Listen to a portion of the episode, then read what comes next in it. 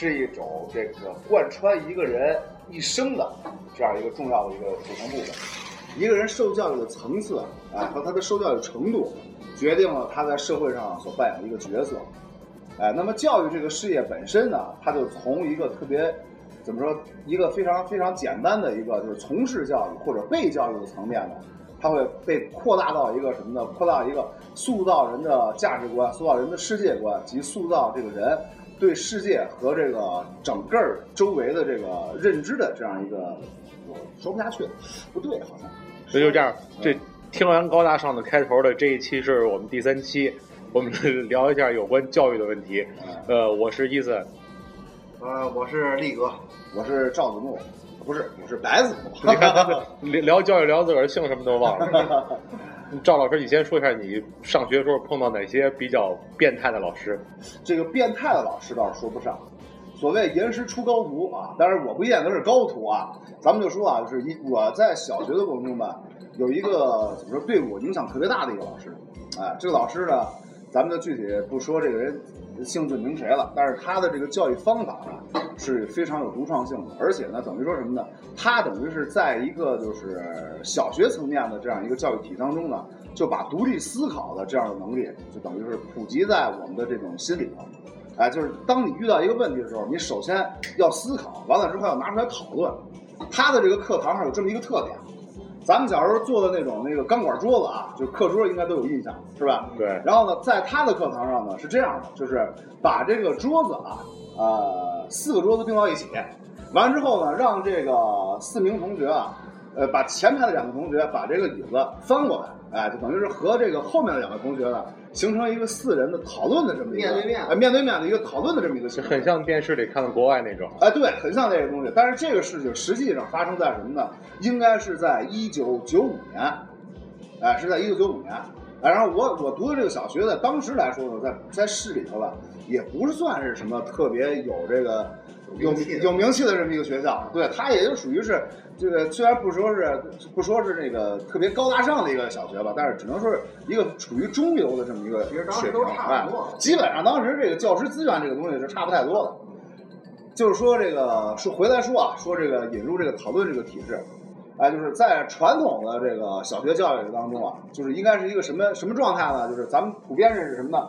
老师在上头讲，哎，然后呢有问题之后，哎，他强化这个知识点，对吧？然后他会向学生提出这个问题，然后呢，他随机挑选一个学生，他认为听得好的或者他认为听得不好的，哎，同时考量这个人的这个呃，就是他的这个就是读书的这个专心程度，啊，也同时去。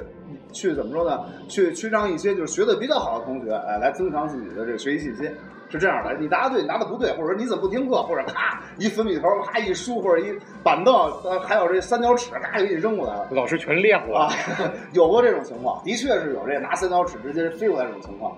这是不，当然不是我没有遇到过啊，但是这种情况的确是存在的，在当时这个课堂上。哎，然后呢，就是引入这个讨论题之后呢，就是不管你是不是愿意去听这个东西。等于说什么呢？你你是去，就像你这一个四个人这个讨论小组，加入进去了，你加入进去了，就是说你不管听还是没听，你可以耳濡目染的从你的这个同学这个层面来说，来讨论这个问题，哎，来来谈一谈你对这个知识点的这个看法。我觉得就虽虽然他不太明白这个过程，但是他有他有的说不出来这种存在感。这是一种潜移默化的将这个教育的主体从这个讲台，然后。放到学生的这个个体，或者放到他们的思考中间的这么一个。其实说白了就是把一个被动的听的一个一个一种教育方式，改成一种主动的我就说。对，一个说。还是你自己主动的去说，你记忆点深刻。你就像咱们今天坐这儿啊，啊啊咱们说这东西，你可能你都能记住。对。包括你说的东西，我说的东西，他说的东西，咱们都能记住。哎，对。但是反而你要是光在这作为一个听的一个人的话，你可能你你记不住这东西，你也没有兴趣。对，说说白了，哎，写一百遍也记不住，写一百遍也记不住，写一百遍也记不住。以前的确是这个情况。你看这个老师吧，是从你看咱们当时的这个小学是这样的，就是你从一到四年级的时候，你是一个班主任，然后这个人既教语文也教数学，当时是这个情况吧？当时不不分开的。然后呢，在一到四年中啊，我我这个人不是特别喜欢爱完成作业，然后很多时候吧，我都是等于是在第二天。人家收作业的时候，哎，然后我就告诉他我没写或者我忘带了，我去开始搪塞。完了最后人说你肯定是没写，你开始罚写了。然后之后我就开始去抄那些这个汉字，或者抄那些应用题，或者抄我抄了很多很多遍。但是到目前，就是可能是过去很多年了，真正给我留下记忆深刻的东西，并不是说我抄的什么，而是说我去抄了。这个行为，这个过程，哎，是是真的，我已经忘了。换句话说什么？我是在受教育的过程中，我被迫害了，知道吧？我还就记着你自己抄了很多。哎，现在不是网上流行说是你干一什么什么事儿，完事算算你这心理阴影嘛，对吧？你看我三十来岁了，我现在还能记起来，我是仍然是被罚写。等于说，这个心理阴影覆盖了我，至少我心心心理阴影这面积至少覆盖了我三十年，对吧？是这么一个情况。那那要一寸光阴一寸金，这能按克数算吗？这这个东西不能按克数算，它应该是这么来算。假设就是同一年级或者同一所学校有若干个被那个罚写作业的这个人，然后他们一共可能被罚写作业多少，大概多少小时，折合成多少秒，那么他们被罚写作业的这个时间和这个秒数，很可能就已经是很多人的一生了。对，这这样是这可以这么算，是吧？哎，所以说他们不光是在，就是他不光是说这种传统的教育形式，不光是没有留下什么真正有意义的东西，反而是浪费了很多人的生命。哎，可以可以这么来说。咱们就说这个引入讨论之后，讨论这个过程，就说什么呢？你无法引导讨论的过程，是他这种教学或者教学方式中最大的一个问题。就是说什么？你如何去保证这四个人在一块儿说？他说完之后，他说的是，就是我们现在讲的一个事儿，该讨论的事儿，呃，这是是该讨论这事儿嘛，对吧？所以说，他这个高明之处就就在于什么呢？就是你讨论结束之后，你必须得，我不用考虑我的课堂时间，你必须得在你的脑子中组织出一种特别精炼、特别准确的语言，在很短的时间之内，你要把你刚才讨论的内容和你要说的话传达给这个老师。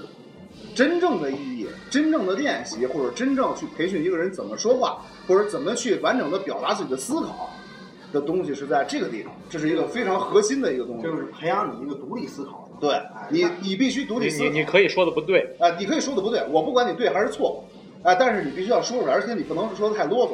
也，咱们有你怎么说呢？每一个上小学的人吧，他身边总会有几个口吃的同学，对，是吧？总是总是有几个口吃的同学。但是就是你无论再口吃的同学，假如说这老师同学说过，如果你要是能把你想的事情用一个字说出来，一个字说出来，一个字表达出来，那你是国学大师，这不是相声吗？哎，对啊你，你只要能用一个字，你要是真能用一个字表达出来，你是国学大师；能用两个字表达出来，你是你是一个非常了不起的一个一个人，哎，是一个学者，哎。然后如果你要是你说我得用四五句话来表达出这个问题，说明你是一个经过了思考的学生。他的这些话是非常非常准确的，哎，当你去讨论一个课文的中心思想的时候，就说是我们写完了这个课文，大家来高声朗读两遍，朗读完两遍，然后大家听我说，这个课文啊，表达了一个什么什么样的一个中心思想，以前是这个样子的，对吧？那么现在是什么呢？我们这个课文学完了，然后说你们每个人都对这个课文有不同的认识和想法，你们讨论一下，然后你们把你们认为这个课文的中心思想，用简单精炼的语言来告诉我。啊，然后呢，我不会说你对还是错啊，我会给每一个人鼓励，这是最重要的。我觉得什么呢？一个是培养你的个人思考的一个能力，再一个最重要的是什么呢？他是让他的学生啊，处在一个一直被鼓励的状态下去学习，这个东西是非常重要的。等于说什么呢？就是我现在就是说，不管怎么去认识一些，就是他上了他考了一个什么博士呀。或者他学习非常好，或者他从事一项专业的研究，他甚至出国了等等这样的一个情况下，就是他们的这个学习的过程中吧，总归是离不开鼓励这种东西的。你可以想象一下这个情况，就是一个小孩，你教一小孩一个一加一等于二的这么一个简单的题，他答不对。然后你就去批评他，去去去高声的去去去去吓唬他，或者是你你你去你去就是你总归是因为他没有达到你的要求，所以你生气你愤怒，对吧？那么这样的情绪传达到小孩这之后，他会紧张，他会恐惧，哎，那么说他有一种压力。那么在学习中，如果压力太大的话，会导致一个什么结果呢？他会去盲从的寻找答案，盲从的寻找答案是一个非常危险的一个一个情况。他不去思考了，而是去寻找对的，而且只是寻找对的结果，而去不去思考这个对的过程。这和那抄一百遍、抄一万遍的道理是一样。这道理是一样的。就是一骂你之后吧，你就不知道该自己该在干什么。对，当时你就已经慌了，慌了，怎么做都不对。然后你你在一慌的时候，你再说别的答案，再再说其他不对答案之后呢？他再去训斥你，更慌。对，只会做的越来越远。他永远学不会。在鼓励当中学习，这个是一个非常非常好的一个体验。就是我是真正体验到过这种感觉的。就是我一开始可能什么都不懂，他说一个念了首古诗，然后说这古诗想表达什么，你们来思考一下。然后你让一个就是没有受过专业的文学系统训练的一个学生，让一个小学生啊，咱们说这是一个小学生去告诉你这个古诗真正去表达什么，他很难说得对。而且中国的古诗它是一种意而大于行的东西，就是也许当时人就是心里一爽，哎呀爽，我写一首好吧，哎，也就只是这么一个过程。实际就表达这个意思。对，它本身就是这种，但是你要求说咱们的教案上面要求说你必须知道他他要说什么，他要表达个什么意思，对吧？他他要他要有一个标准答案出来，没错吧？然后你这个时候你让一个学生去去自己理解是很难理解，毕竟我不是写教案那个人呢，对吧？啊，就比如像你是写教案那么多，你写那么多你也不一定能记得住。没错，是这么个情况吧？对。然后这个老师什么的，你你告诉我他想说什么？哎，我说一个很简单，哎，比如说日照香炉生紫烟，是吧？原来就是有一个阳光射进来，然后这炉子啊，噗飘出一股紫烟来，比如说就这么个意思吧。高锰酸钾。啊，高锰酸钾，哎，或者是其他其他危险，就是易燃化学元素。然后他说：“哎，你这个对，你这个想法很好。”哎，另外一个同学说：“哎，那会不会是什么？这这这个这个这个太阳之后有一特别大一炉子，完这太阳照上去之后，这个这这太阳光通过这炉子映衬过去之后，出现一个紫色的光彩呢？有没有这个可能呢？也有这个可能，对吧？所有答案都对。实际我觉得这两天网上有一个，其实我就觉得这首诗现在这么教挺好。哎，你让它就白日依山尽，嗯，黄河入海流，嗯，欲穷千里目。有雾，不是你，你先说了有雾，学生一想有雾是个什么状态？他其实他要你要不说有雾，我觉得他不去考虑这是个什么，到底是个什么情境。对，一想有雾，北京有雾，嗯，这儿也有雾，你就是看不清，没雾才更上一层楼，他才能体会到那个状态。原理，哎，他不说你错，然后呢，他鼓励你说你的思考很好，哎，他保持了一个什么东西？他我不去确定答案，而是我保持你这个学生一个自我思考的能力。本身你在这种教育体制下出现这种这种这种课堂的气氛啊，就很不容易的，不容易。因为本身咱们学语文的时候，你也知道啊，一个阅读题，阅读完之后，你必须得给出一个标准答案。朱自清到底是怎么想的？哎哎，然后朱自清到底怎么想的？我他妈怎么知道？对不对啊？我他妈又不是朱自清，是不是？啊，每个人对这个东西的思考其实都是都是不同的。你非要给他给给他一个标准答案的时候。其实就禁锢了他的思想，对，哎，然后你在考试的时候还要让他把把把这标准答案去写出来，去重复，这样这样更难。本身这个理解，本身我们我在那会儿学着我就在想，我就不是这么想，你为什么偏要让我这么想？对，我就很抵触这个东西。不是，你可以这样想一个问题：我对朱自清这篇了解，对他的一个自我自我认识，我可以把它写出来。我可能不像朱自清是一个非常了不起的一个文学家，但是在这个过程中，我是不是创造了一个文字性的一个东西？对吧？它是不是这样一个过程？我的思考带动了这篇写作，对吧？我们培养语文的能力最重要的是什么？最重要的，我个人认为就是去培养、去思考朱自清这篇文章之后，对朱自清这篇文章自我认识的一个剖析。哎，就是我能写出一个我自己对这篇文章的一个认识和。这其实就已经学会，这就是学会了。这说白了，其实就已经学会，你已经会去思考这东西，就已经学会。你非要去给这个标准答案的时候，这禁锢了人们的思想。为什么要给这个标准答案？是因为你需要考试。嗯，你考试的时候，你总得有标准答案。对，哎，你不能说是我。我随便发挥一篇上去都对，这样吧，其实并不是不可以。咱们来假设这样一个情景：一个学校一共有十名学生，十名学生天赋异禀也好，或者是天生啊，就是对文字不敏感也好，或者等等，他们有各自的情况。然后呢，这个学校吧，一共有四名老师，等于说是平均下来每人二点五个学生。然后在他这个考试的过程中，比如说我考好了，我结束了，我写了一篇这个我自我认知的一个东西，写出了我思考过程。在这种情况下。在师资力量绝对就是高于这个学生单体需求的情况下，我去判这个文章，他就可以去通过你说的那种啊，我去了解学生的学术层面，包括他对这个东西的认识，来评价这个学生的好与次，对吧？但是现在是什么的情况呢？一个班，呃，我们当时是四十几个学生啊，现在七八十，呃，现在一个班七八十学生，某些重点的院校，一个班能达到一百多人，这个情况在河北省。不是没有的，在全国各地也都是经常出现的。那么，咱们来考虑一下一个问题，就是明天我这个老师，我布置一个作业，或者我布置一个考试，然后我要求学生们反映平时的学习成绩，我是不是真的有那个能力去一篇一篇的去理解。一是你这老师没有没没二，因为你这个国家给你定的这个教育大纲，嗯，就已经确定了这个标准答案。对，你就不能有二。对，有二就是错。对，就跟数学似的，一就是一，二就是二。你本身你这个语文，语文也好，这个文学这个东西就没有对错这么一说。对，我们学习数学，你只要你只要。符合主流的这个思想就可以，你别说那反动的话。一是反动，再一个就是你不能不着边际。啊，对你不能瞎说，对对吧？你只要是表达出你的个人思想，就应该是可以了。但是现在你你这个教育这个这个这个这个可以说这个体系，你你还是达不到这个东西。形成咱们就是经常是这么说的，说一个人从小学学习数学，然后他学习语文，数学培养的是一个人的逻辑能力。哎，就是这个东西是不存在其他答案。数学就是一加一就是等于二，是真理，它是一门科学，它是一种用科学的形式来反推或者正推一个存在的事实的这么一个过程。这个东西不允许有其他答案。如果你掌握不了，就说明你需要在逻辑上强化对这种东西的认识，就是掌握原理，就是所谓咱们就是口诀也好呀，或者是定理定理也好呀，掌握定理，然后带入实际应用，是这么一个过程。他考虑现在有一社会上流传这么一种想法，就说啊，你看我学了好多年高数。然后呢，我在学学这个 basic 语言，或者我学等等其他各种名目巧丽的这个这个这个数据库时候，我学了很多这个高数算法。然后到现在之后，我去我去菜市场，我仍然是在用我这个简单的这个小学的一年级的加减法。老师那我说我学高数有什么用？那我反过来就问：如果你没有没有就是具备加减法的逻辑思维，那你怎么去解决这个菜市场的问题？嗯，对吧？来，咱们就说就是说培养逻辑思维和思考能力，它是一个并进的过程。哎，我既要求一个标准答案的一个逻辑逻辑能力的培训，同时我也需要一个就是足够强大的理解和自我思考的能力的这么一个培训。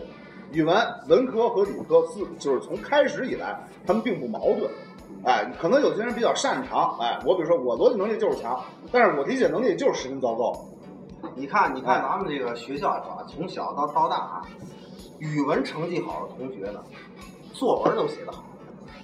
它的主要的分值的提升，哎，主要是靠作文。对，然后其次就是我这汉，我字背的时候，我写不错字，哎，我汉语拼音写的好。对，但是在这个这个这个逻辑上面，就是说这不不是不是说逻辑上，就是说这个阅读题、这个人理解这方面这种题的时候，每个人都得不了很高的分对，很少有人能能得高分。没有满分，除非你正好跟大纲想的差不多，对，那你差不多还行。哎，基本上大部分同学都跟这大纲想的不一样，哎，所以说你看，你看，你看，你看，语文成绩考得好，考九十多分的同学都是作文写得好，我作文四十分作文能得三十七八分，文采好。哎，其次就是我我我，然后我这个基础也好，我我字字写的熟，哎，我字我记得记得清楚，没有错别字，啪啪啪这写写完这张卷之后，哎，我能得九十多分，扣分在哪扣？就是在这个阅读题上。阅读题，哎，学习不好的同学呢？在哪儿扣的？啊，我字没记清楚啊。小学生，小学生。再一个就是，比如说作文写的不太好。再一个就是默写，比如说考那本本年度加大分中要求你默写几首古诗，哎，然后我实在想不起来，没背那没没那就那就没办法。哎，这个这这你作文写的不好，这这个没辙。其实啊，咱们一培训，不是，其实咱们就这么说，就是小学时期的这个例卷，它是这样一个特点，呃，作文的分值。加上一些基础选择题的分值，如果你要是能掌握这两部分，你哪怕默写不会，你也可以及格，是这么一个情况。你默写会，你能考八九十分。对，哎，阅读题你不答都可以。对，答你也答不对。所以说白了，答你也答不对。总归是不可能跟教案是一致。十分的阅读题，你得个三分五分的不错了。你就你就得，你也别想说你能跟标准答案一样。那东西本身就没有标准答案，这东西你非要给它立一个标准答案，这种东西这是不这是不科学，很不科学。说就真是不科学。幸亏阅幸亏阅读题分值不高，分值不高，不占主导。哎，出卷的人还是有良心的。对，不过你说其实啊，就是到后来，你就是说你上高中或者上大学，你学那个政治或者学马列，嗯，当时现在不叫马列，叫三个代表，包括这个现在叫什么可持续发展、科学科学发展观等等，它其实就是一个阅读理解的问题。首先，你必须去背这个红头文件。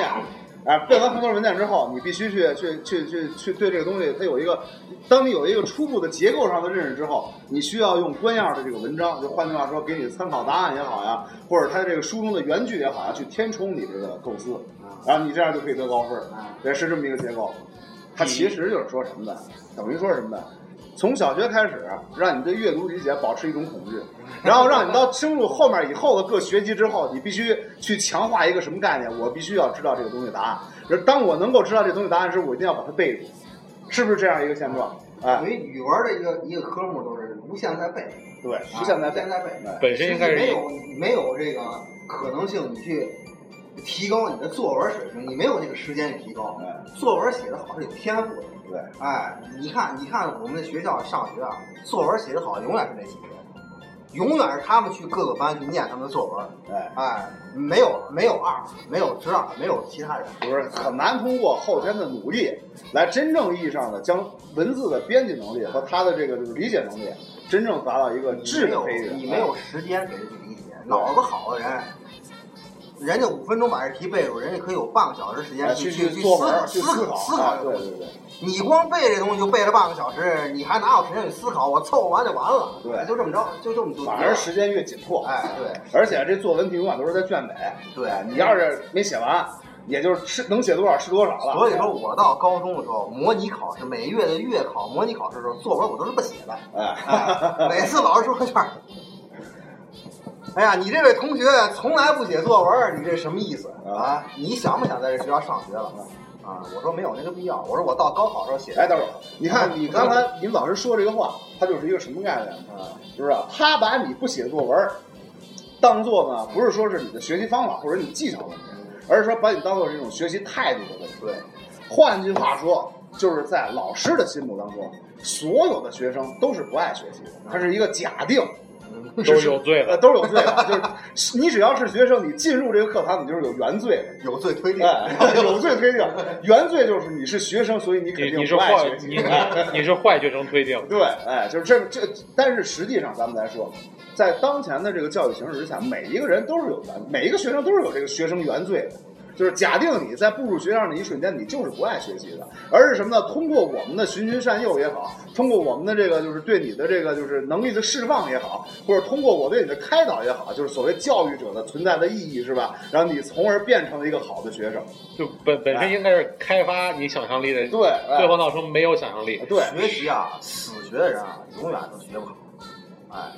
自主思考能力不强的人啊，他永远他都是在这个社会当中，他就占占据不到一个主导位。充其量是一考试机器。哎，你看这好学生啊，好学生有呃脑子好，背得快，有时间去做自主思考，而且人家脑子本身就是好，这你比不了，比不了。我在初中，我在小学时候倒没遇见过这种人啊，在初中时候非常的明显。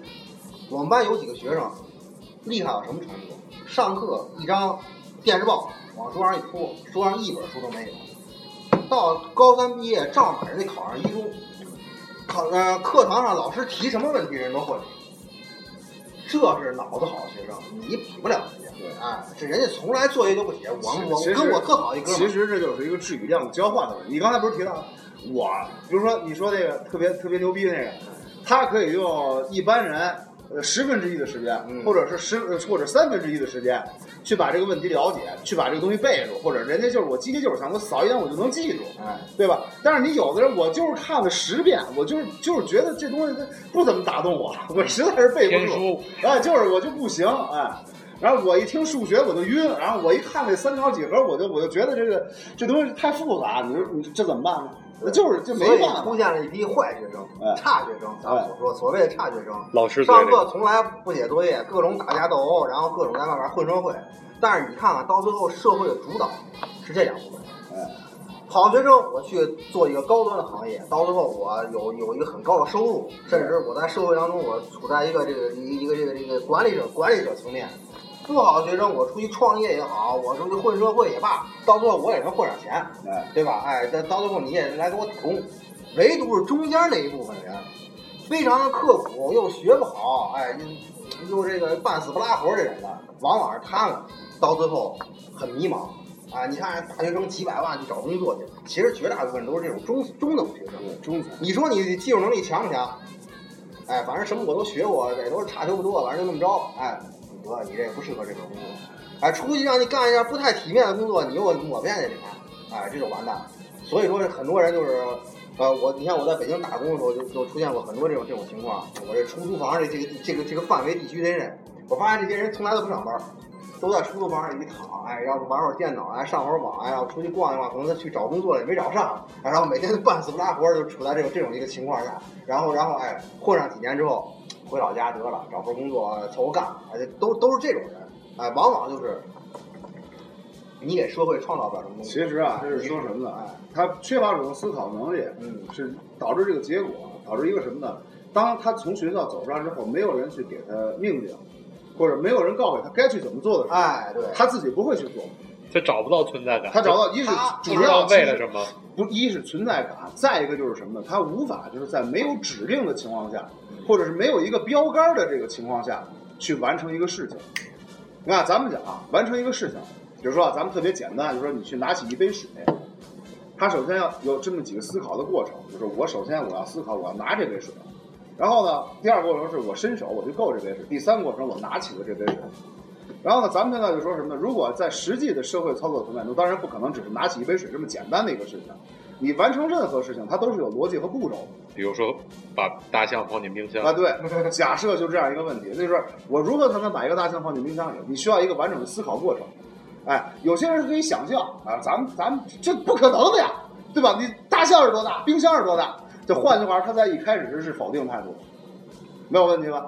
没有错呀，对吧？实，如果你从常识的方向来理解，没有错啊，对吧？你冰箱是多大？是大象有多大呢？对吧？对，啊，是吧？哎，那咱们就想，那就是这个事儿在他看来是无法完成的，哎，他也不去，不会去考虑，他也不会去思考，或者说我说这个大象有多大，冰箱有多大，或者说我是不是可以造一个更大的冰箱，或者说我可以去弄一个更小的个大象，等等，这等等，这都是可能性，但他不去思考，他在一开始层面先是否定思维。因为什么？在他受教育的过程当中，他被固化了一个什么观点呢？世间万物皆有理定，哎，就换句话说，你我上学我背书，它有一个答案，对吧？然后我去考这个数学或者我考高数，它有一个答案，没有错吧？然后当我现在说我高高数用不着了，现在菜市场用加减法解决问题，然后我出来之后。然后这个别人问我，你你你来怎么介绍一下自己？突然我发现说，我从来我没有背过，我该怎么去介绍一下自己？我到底谁啊？我到底是谁？他从来没有思考这个问题。那么当这样一个问题，就是你如何把大象放进冰箱的时候，他首先去考虑是冰箱在他概念中的大小和大象在他思维中的大小。换句话说，形成了一种定式。那么在这种定式面前，他不可能有创造性。我不知道确切答案，但是我现在会想这个问题。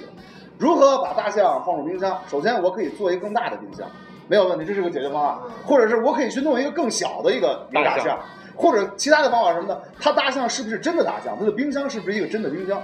这这这，从这个三个点去考虑这个问题，你从这个三个点去从事一项事业，那么你每一项，如果你可以做的有声有色，你都可以去把它当做一个终身的事业来做。我就是去做一个以后能放下。大象的冰箱，或者我就是去搞一种能够放进冰箱的大象，或者明天我就是专门做假的，我就是投机取巧，我是投机主义者。好，OK，我去弄一个玩具大象，然后我把它放进冰箱，然后我把这个过程，刚才我说这些话讲给别人听，然后我管这叫成功学。OK 不 OK？他 他就是有这种思维定式，有人他哪怕就说开一玩笑，他都不会去想到这种玩笑，想不到，他想不到这个地方。对，哎，所以他这种这这种人往往就是被这个被这个教育给毁了。你像是毁的最严重的一个。你像我们那个，我们那个上初中时候有一个同学啊，就后来我们初中聚会的时候，据说啊，他已经有点神经神经病了。哎，他就是那种极其刻苦的，你知道吗？刻苦到你无法想象，连厕所都不让去这种人。哎，就是就是哪怕抽出一点时间，我也要背一背东西，我甚至要学习一些更高深的知识。比如我初中我要学习高中的物理、高中的知识。哎，他的成绩好不好呢？很好。哎，他的成绩呢，但不是最好的。永远不是最好，永远都不是最好的成绩。我们班那个人物理最好，他物理考第二。我们班物理考第一那个人呢，从来是不写作业的，而且从来考试的时候是不拿草稿纸的。哎，从来都是带着一根笔，嘎就上上考场。老师说你为什么不拿草稿纸？老师我用不着这东西。哎，我就看一看就不环保。哎，我到那儿我就 随便一一写就完了。哎，然后每天呢，在路上还要听着黑豹音乐，哎，各种摇滚。他到那儿。物理考全全全年级第一，我们这个非常刻苦的同学呢，物理课代表呢考全年级第二，哎，永远学不过人。有一天特别有意思一个事情，我们这个我我我这种人属于从来不写作业那种人，但是我我这人起起得早，早上五点我就跟着我好学生一样，我到学校，哎，他们呢就开始研究昨天这个作业，我就在上面抄，他们就在在研究这昨天这个题该怎么做。有一天就有一道几何题，就怎么也证明不出来。完了，这个我们班这个半分那小子呢，就就说了，说这个，哎，这道题呢，我证明到昨天晚上三点。我愣没愣没证明出来。我觉得做三条辅助线都无法证明这道题。然后呢，我们班学习特别好那个就那个特别哎，从来不带草稿纸那哥们说了一句话，哎，我昨天一看这道题，我知道他出错了。我当时在下面我就乐了。我说你看，这就是水平问题，哎，这就是水平问题。啊，人家扫一眼，人知道这题出错了，我做也没有意义。哎，明天老结果上课老师一讲，哎，那昨对不起啊，大家，昨天这道题出错了啊，咱们这个这个线画的不对，你看这儿应该有一条线，然后这个这个题目也是证明的这个最后结果，也不是证明这个，证明另一个啊，这样这道题就简单了。那那哥们儿熬到晚上三点没弄出来，这哥们儿呢，人家人家当时一看就那啥了，像我是从来不写 这样，但是我几分成绩啊并不差，哎，这样，所以说这就是一个一个这个思维活跃度的一个问题。哎，人和人啊可不一样。你别看他刻苦，到最后他他他不一定能成两事儿。他老是在这个固定的这种思维当中啊，跳不出这个框架来，太僵化这个人，哎，太僵化。还有一个同学呢，是跟我跟我的学习成绩差不多，像我这种从来不听课的，跟跟我的学习成绩差不多。这个同学是个女同学，学习也非常刻苦，几乎赶上我们这个这个这个半峰这个了，但是成绩永远在中下等，啊，永远在中下等。啊，就是他这脑子不适合学习，我觉得，啊，我觉得他 搞艺术，哎，对也许他没有找到自己擅长的他其实应该找到自己擅长的东西。你看我们那时候，我们不学习，我们起码看会儿武侠小说，对不对？哎，我们讲个段子呀，哎，讲个这个讲个梗呀，还能逗乐别人。他每天就处在那种那种环境中，我觉得他挺压抑的啊。你最起码你你这个童年你应该过得快乐。实际上吧，这个这个问题出在不是出在他这儿，出在这个教育这个方式，它就是要求一个标准化。咱们说就是你考多少分我按大纲来。你天赋异禀也好，就比如说你们那不带草稿纸这哥们，人就是天赋异禀。哎，对，哎，这方面就是强，我就是脑子就是快，这你没辙的。哎，你到最后就是什么呢？就是他这个人不管怎么说，是他也许啊，明天你不给他这大纲，你给他弄一别的大纲，人脑子快，人还是可以名列前茅，没有问题。哎，OK 的。但是明天就说什么呢？标准化导致最终结果什么抑制了个性的发展。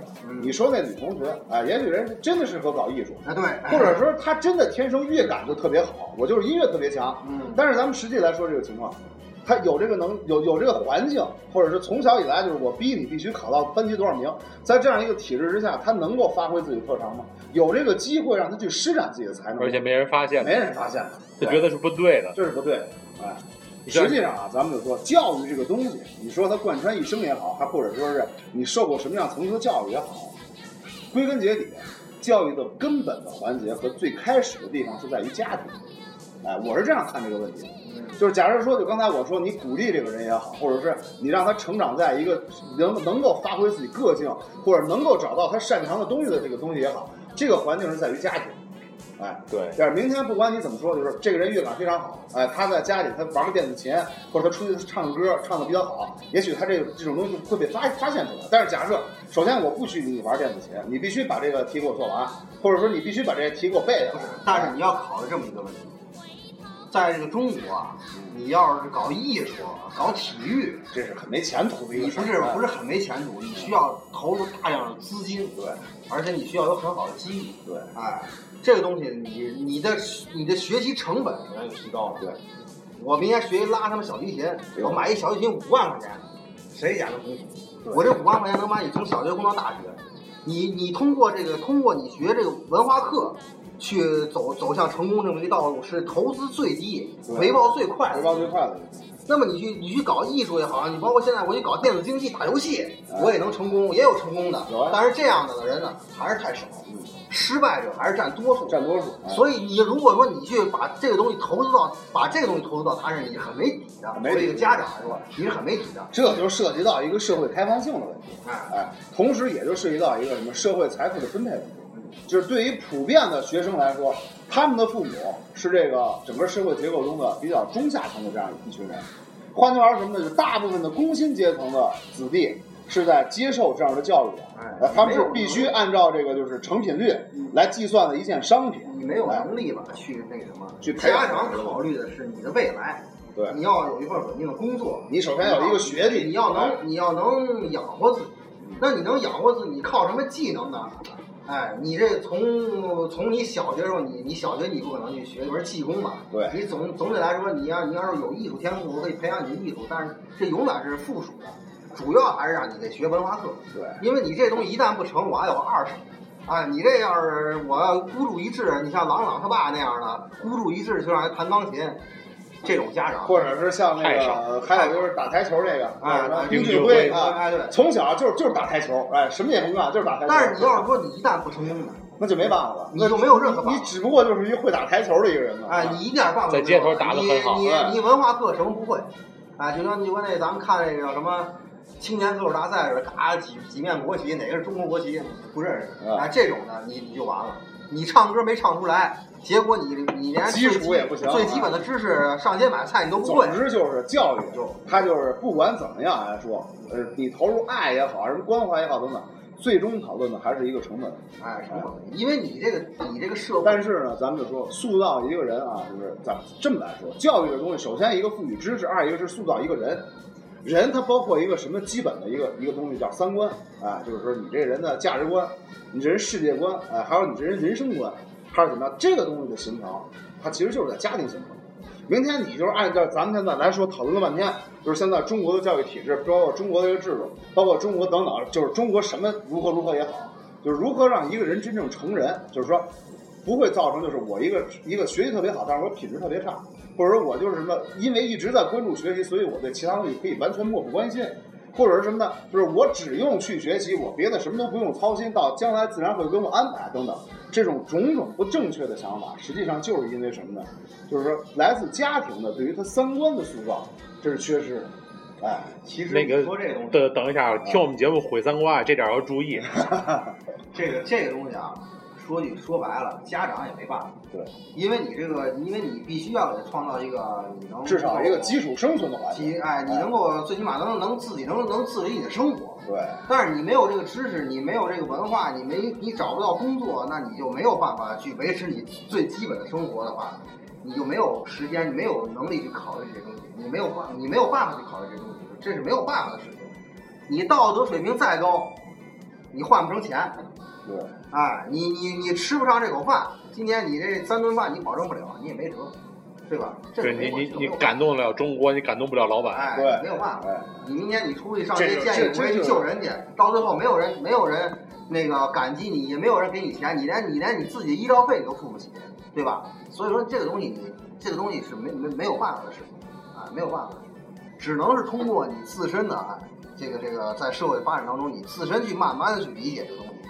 家庭呢，只能给你一些这个那个什么呃呃，从侧面这个教育，但是主力呢，还是没有办法改变啊，还是没有办法。这是这是这是呃不能解决的一个一个东西。这个这个根本上，从我们实际的情况来说，它不是不可以解决。就是说什么呢？如果你在生长的环境中，就是假设啊，就是你在生长环境中，你不断的遭到这个训斥。啊，就是你不管做了什么事情，在你父母面前来说，你没有在学习，所以你一直在被训斥。那么这样的一个人，他长大之后，那么他的这个人生观、价值观，或者是等等其他的一些对社会的看法吧，他就不是正常的。啊，但是如果说就是你不是，当然不能，咱不，咱不能提倡说我用溺爱的方式去对待孩子，那么他最后他的适应能力会非常差。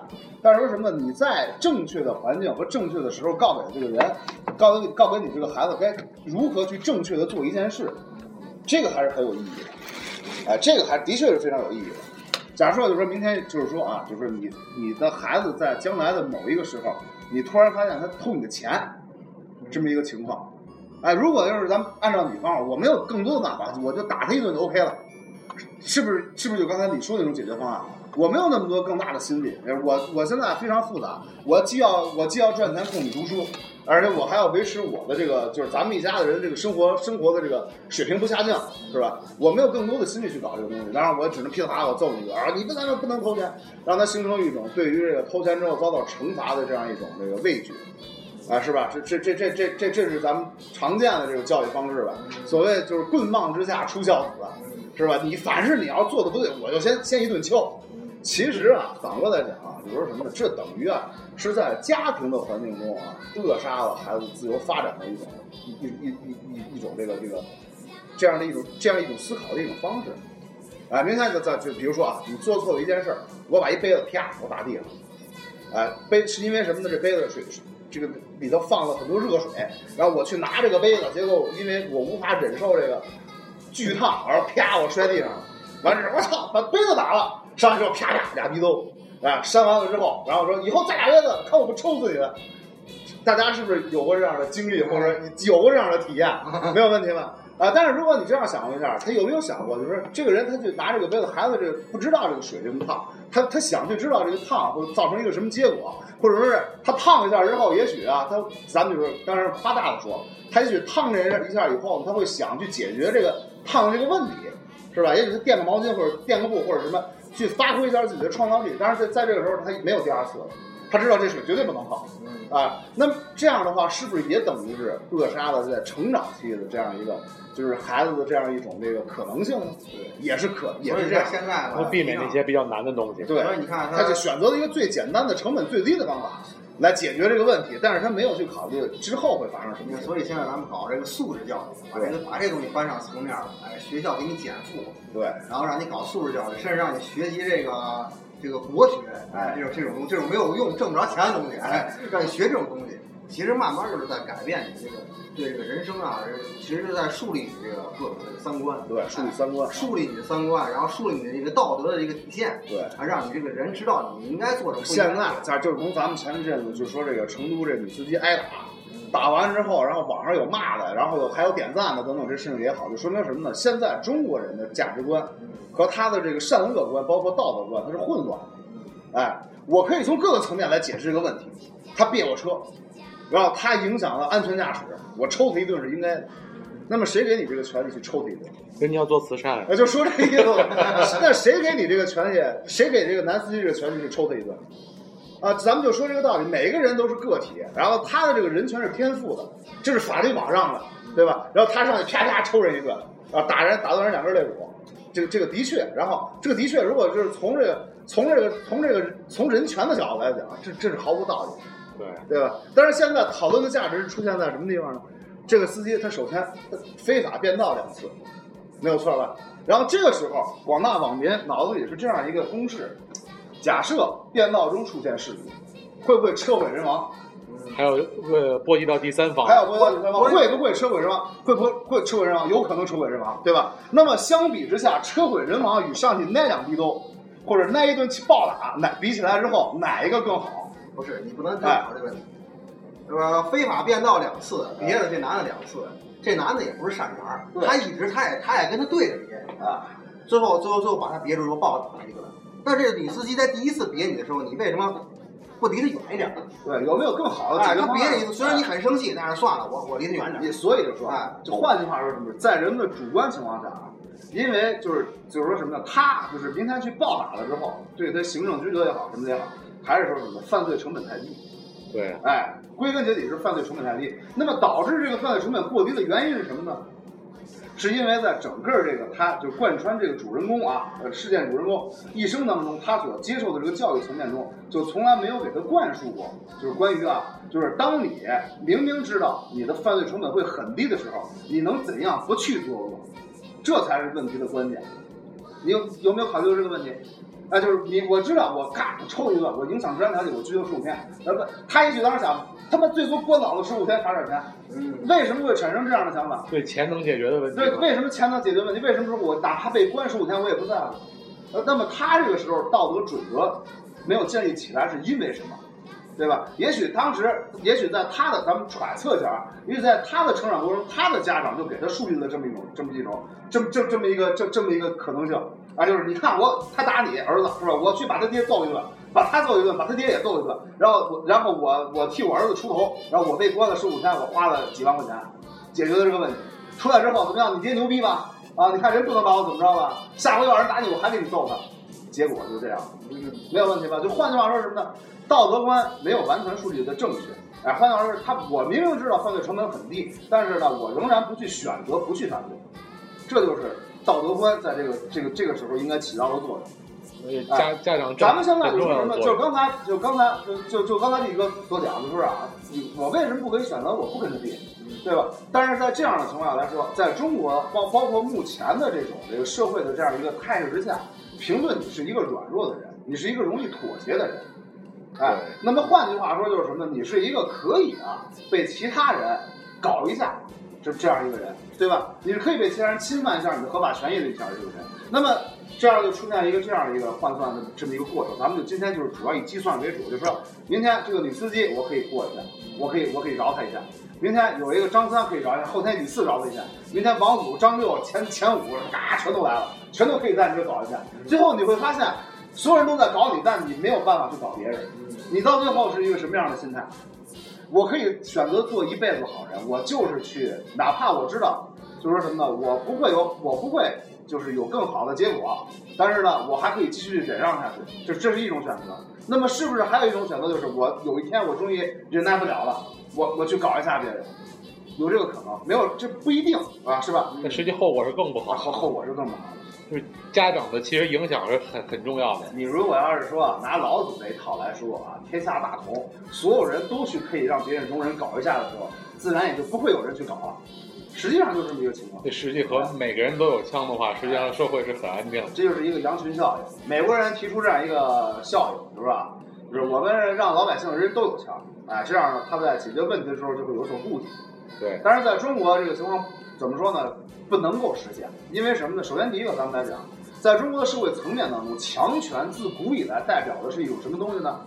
强权就是剥夺他人生命的权利，是这样一个东西。咱们就是从根本上来解释，强权是剥夺他人生命的权利。包括老老师剥夺你上课的权利，包括上课的权利，包括说你犯了罪，然后我可以把你枪毙的权利，或者是你犯了什么错，我可以把你关起来的权利。强权代表的是可以剥夺他人的这个权利的这么一种这么一种力量。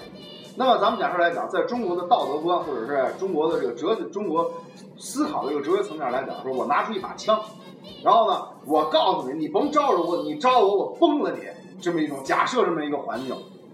然后呢，咱们就假设对面这个人他也有一把枪，然后他掏出这把枪来，等于是两个人同时拥有了剥夺他人生命的权利的这种时候，那么就出现一个什么样的一个情况，并不是说我在于敢与不敢的问题，而是在于谁先动手的问题，知道吧？换句话说，中国人的思考中，我把他干倒了，我就不会死，而不是去考虑如果我死了会怎么样。对，这是中国的这个就是中国的特色，中国的特色，中国的意识形态。我先动手，他就死定了。哎，他没掏出枪，我就崩了。我我绝对不会被他崩死，我可能被别人崩死，但那就是可能性的问题，是这么一种结果。哎，换句话说什么？你在道德层面上来说，你只讲究一个谁是胜者，谁是败者。哎，强权归属于胜者，而从来不属于败者。结局就是这样。哎。要不就说什么，就是要不就说现在网上说啊，全部都都开放了，就所有人都闹把枪，长枪短炮的全部都搬上来，开着还敢在大街上抢劫？是不抢劫了？明天因为一个小事儿争执起来了，然后你突然觉得，如果我这个时候把他干掉，那么我会我的这个利益要比不把他干掉大。这时候有没有人会动恻隐之心？有可能，我不能说没有啊，只能说是有可能会有人动这样的恻隐之心，这是有可能的。这样这样的导致的结果就是什么呢？我杀了他。然后他明天他他亲戚又来找我，然后杀了我，然后后来我亲戚又去找他，然后杀来杀去，杀来杀去，就导致这么一个结果。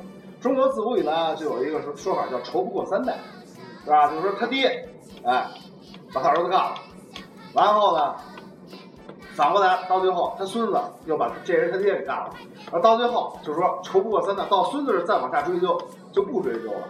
这是一个怎么来说呢？就是实际上就是。用一种没有办法的用时间的形式来妥协，来妥协这个道德上造成的缺失，那这成本太高了。三代人，咱们简单算算六七十年的时间，好不好？有没有？对吧？资讯不发达的时候，六七十年是六七十年。到现在这个时代，你明天你我你讲话，我我从从中国坐去美国，我坐一个飞机，我我我大概十个小时左右，十一个小时左右到了。那那在这样一个时代，你超不过三代，你说这得死多少人？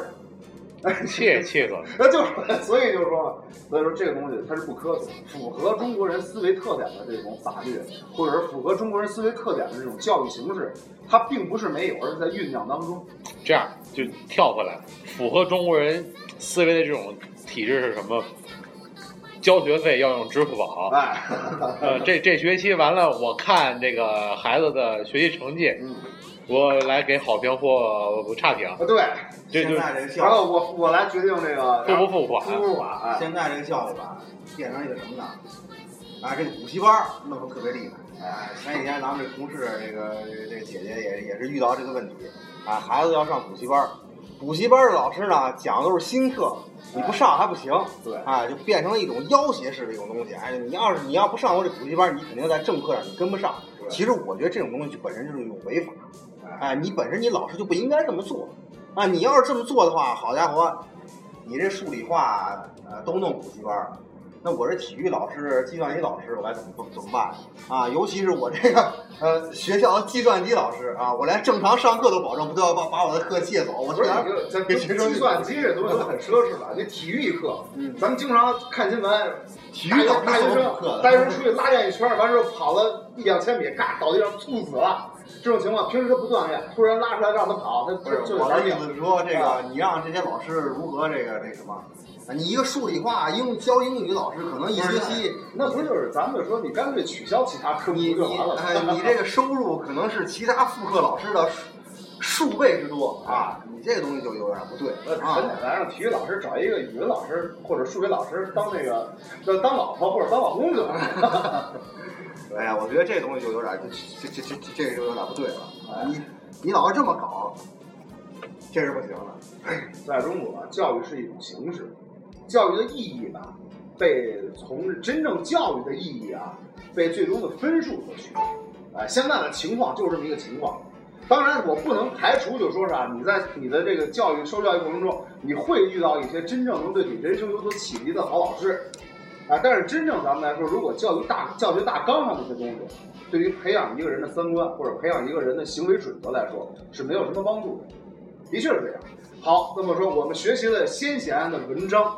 我们有一篇非常好的，在民国时期的或者是建国之后的一篇文章，它体现了一个极高的一个思想品德的一这么一这么相当高的这样的一种价值，或者它体现了一个极高的一个境界。但是它最终的解释权是被教育大纲给固定了的。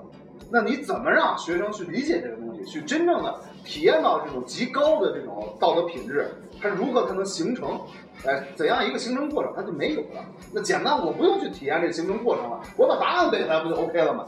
对吧？现在情况的确就就就这么一个情况，对吧？你像前几天那邻居孩子在学校考试，期中考试，前一阵正期中考试，然后老师给家长发短信，这个这一个班的其实学习是不错的，但是那天的最后的结果是。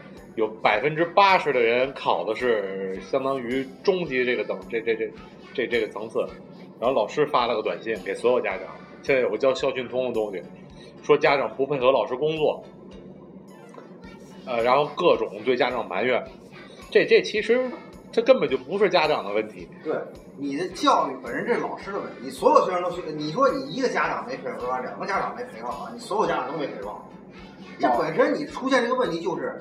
就是你老师本老师自身的问题，而且这个问题作为家长啊，很多家长都在都是在容忍，给老师送礼，让老师对我们孩子好一点，都是在这种过程当中，所以出现这个问题，家长都是哎默认哎就是我们的问题了，得了，老师还好好教嘛，招惹不起，千万别把我们孩子哎，对孩子还在人家手里呢，哎，对，好像就是人家拿着算是一个人质，对，这样一种感觉。你要是按正常情况下，这个事情我应该直接去找你的校长。啊，你你老师怎么教育你？对啊，我们全班孩子都咱们咱们来这样讨论这个问题，咱们就说“老师”这个词在中国它有一个什么样的就跟？就跟那天，老师是什么？言传身教，对吧？除了你课上讲的那些，那么你课下啊，就是你的行为、你的准则，你必须达到一定的水平，你才能够被称作是老师。那么咱们就反过来，咱们就看这个肖旭东这个事情，达不到这个东西。咱们就说啊，咱咱们就说这个事儿，就是你现在发这么一条短信。完之后说没考好，完之后你们校、你们、你们学生这家长全全不行，全都是跟我对着干，对吧？那最后你你老学生知道这个事儿之后，学生怎么想？哎，咱们就说，就你这孩子你怎么想这个问题？这不是孩子说了啊？不是孩子说，说是那个妈，这老师，呃，说我们考的不好，发那么大火，是不是因为他那个我们考的不好，他就开不了工资呀？对，哎，那那就成了这个问题。那这个孩孩子就说这个话，是不是他的价值观出现问题了？是不是？是不是这东西是不是价值观？是不是这人最核心的东西？哎，那那好，一个孩子说在受教育过程中上了非常生动的一课啊，就是说是我们的学习成绩和老师的工资是挂钩的。那么他的结果就是什么？如果我学习好，那么我能给老师带来更多的收入。我是为了他的钱在。我是在为他的钱在学习。呃或者说什么有谄媚之人，就谄媚的小孩儿就说什么，我可以好好学习，我学习越好，老师肯定就看重我。那导致对我好，导致的结果，那不是那最后形成了一个什么东西？这是一个非常恶性的情况。我那会儿也当过一阵儿老师，我教六个班的学生。哎，然后那个主任那天找我，这个教务主任那天找我谈话，说是那个，说是这个，呃，那什么老安老师，你看这个六个班的学生，有五个班的学生都觉得你不错，哎，唯独有一个班的学生就觉得你这讲的不行，怎么怎么着啊，觉得你这不好，这老师。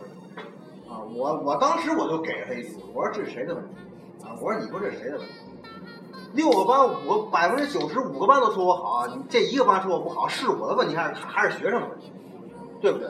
啊，学生为什么说我不好？因为他整体这个班就不行，啊，哎，他整体这个他们从他班主任对他的这个教育上就不行。他首先对我上课的时候，他对我就不尊重，啊，嗑瓜子儿、睡觉、聊天的，干啥都有，他能学好吗？那其实就是对不对不光？是是是我不管吗？哎啊，抵抗学习导致最终结果，说他不会是光对你说你这个课不对，他是对所有的他对所有的老师，啊他都他都这么说，对他觉得所有的老师都不行。对这这是我的问题吗？对吧？是你本身你这个整体你就对这个班的教育就出现了就出现了哎，就出现了问题。从你这个班主任这就出现了问题。这东西怎么看出来的？这班主任学生一犯错误，班主任把学生叫到办公室训斥一顿，训着训着，学生跟他贫两句，他还高兴的乐。你是训学生，你还是跟他在那练贫嘴，对不对？你这种这种老师，你培养出学生能是什么？学生在那儿在在办公室站两个小时，跟你练两个小时贫嘴，你一会儿咯咯咯乐，一会儿高兴的笑，一会儿踹他一脚，一会儿骂了一句，学生就觉得嗨就是跟我玩儿，没当回事儿有有有什么可尊重的？我不当回事儿，我我不需要尊重你，我尊重你，你就你我我不尊重你，你也不能把我怎么样，啊，我就在你脚底下吐口痰，你也你也不敢打我，哎，就就就形成这么一一一种形式，它本身它的这个道德一种缺失，啊，是这样的一个过程，哎，你就没有教会他什么是对，什么是错，哎，他他之所以来到这个学校，是是因为他他的家庭教育不行，他在这个学校不如别的班的学生，是因为你老师的教教教教育不对不对，哎，这个根本就跟跟这个跟这个你他喜欢不喜欢哪个老师没有任何的关系，啊，是这样。那实际上，老师值不值得尊重？你自古以来有这个一日为师，终身为父。你现在不管是为父还是为母吧，你首先得达到师的这个标准啊。对，有些老师吧，说句不好听的话，确实不值得尊重。啊，从他这个教学方式对学生这种态度来讲，他本身就没有没有首先啊，咱们就这么来说，尊重这东西本身就是一个相互的。哎，对，我首先，我作为老师，你们都是他妈我手底下的，我爱捏过谁捏过谁，我想抽谁抽谁，到最后这种东西你赢得不了尊重。嗯，啊，简单来说什么呢？你没有任何过人之处，我爹回去还他妈能揍我呢，对不对？你他妈凭什么揍我？你这样的一个结果，就造成一种非常非常差的一个效果。就是你又不给我哎做，或者就是我遇到过那种特别极端的情况，往这一站，老师先给我们嘎嘎特别工整的这个这个粉笔字啊，黑板写，这些就是校训啊，这这就是学校的规章制度，全全都给我背会。哎，违反任何一条啊，你就是你明天你就给我上那个哪儿哪儿给我站上去，或者我极大的就是，换句话说，他用一种非常强制的手段，最终会剥夺你的自信心和你的尊严感，你的自尊心将被摧毁。那么在这种情况下，没有人会尊重这个老师。他在拿一个学生的，他在拿等于说什么呢？他没有投入自己的精力或者什么，他是在用一种规章制度来解决这个学生出现的问题。哎，那么到最后结果就是什么呢？很简单呀，你不你不是规章制度吗？是吧？哎，我就去违反规章制度，然后我不是一个人去，我如果是只有一个典型，这人会收拾的很惨。那么很简单，我们团结所有人去违反你的规章制度，你怎么办？最后他不干，就跟我们啊，最后这个人就不干了嘛。那那太简单了。最后，当所有人都去违反校训或者违反规章制度的时候，到最后结果是什么呢？就是他无法在上级面前交代这个问题到底出在什么地方。哎，很简单。就跟我们上初中的时候，让我们剪剪头发，哎，谁都不许留长头发，都得剪上这三毫，这手指头拍进去不能超过这个这纸面。得，你不是让剪，我就不剪，我就是那这一行，我就是你。你别看我现在留小平头，当年我长长发跟他们那搞搞那个摇滚搞摇滚差不多。而且我们班有很大一批人，不管是好学生差学生，不是那些年学生偶像的时候，崔健。郑钧，郑钧，哎，他们哪一个不要？但是他们就是说，当时他们哪一个又不是代表着逆反心理的最终释放，是吧？归根结底就是什么呢？你这学校这伙东西啊，规章制度也好呀，张王张王李赵这伙老师也好呀，就是没把我们当人看。